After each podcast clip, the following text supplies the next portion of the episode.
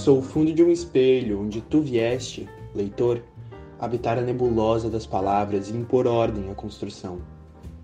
Isaac Starosta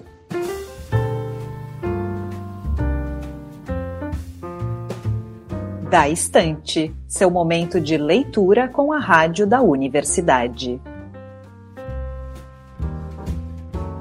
Olá, queridos ouvintes, eu sou Liz de Bortoli trazendo novas leituras para a nossa semana. E comigo na técnica, Jefferson Gomes. Nesta semana, seguimos lendo poemas do livro Amor ao Porto, de Isaac Starosta.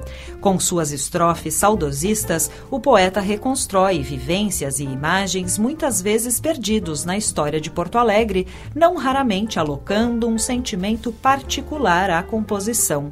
É o que acontece no texto de hoje, onde, além de trazer momentos e objetos históricos, Isaac também encontra espaço para falar sobre a relação com o pai, de forma breve e sutil, ao passo que sentimental e delicada.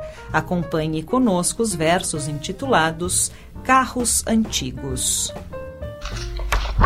Meu pai é a verdadeira história dos carros antigos de Porto Alegre. Primeiro teve um modelo A, depois um Chevrolet Pavão e um novo Chevrolet já em 1935, desta vez com a moderníssima e eficientíssima ação de joelho.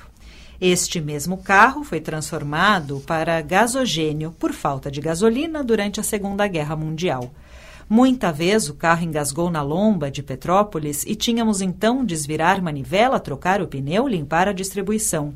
Meu pai ia três vezes por dia na oficina para manter o seu carro sempre em dia. O carro era a pessoa que ele mais gostava de cuidar. Mais tarde mudou para Dodge Simca Opala.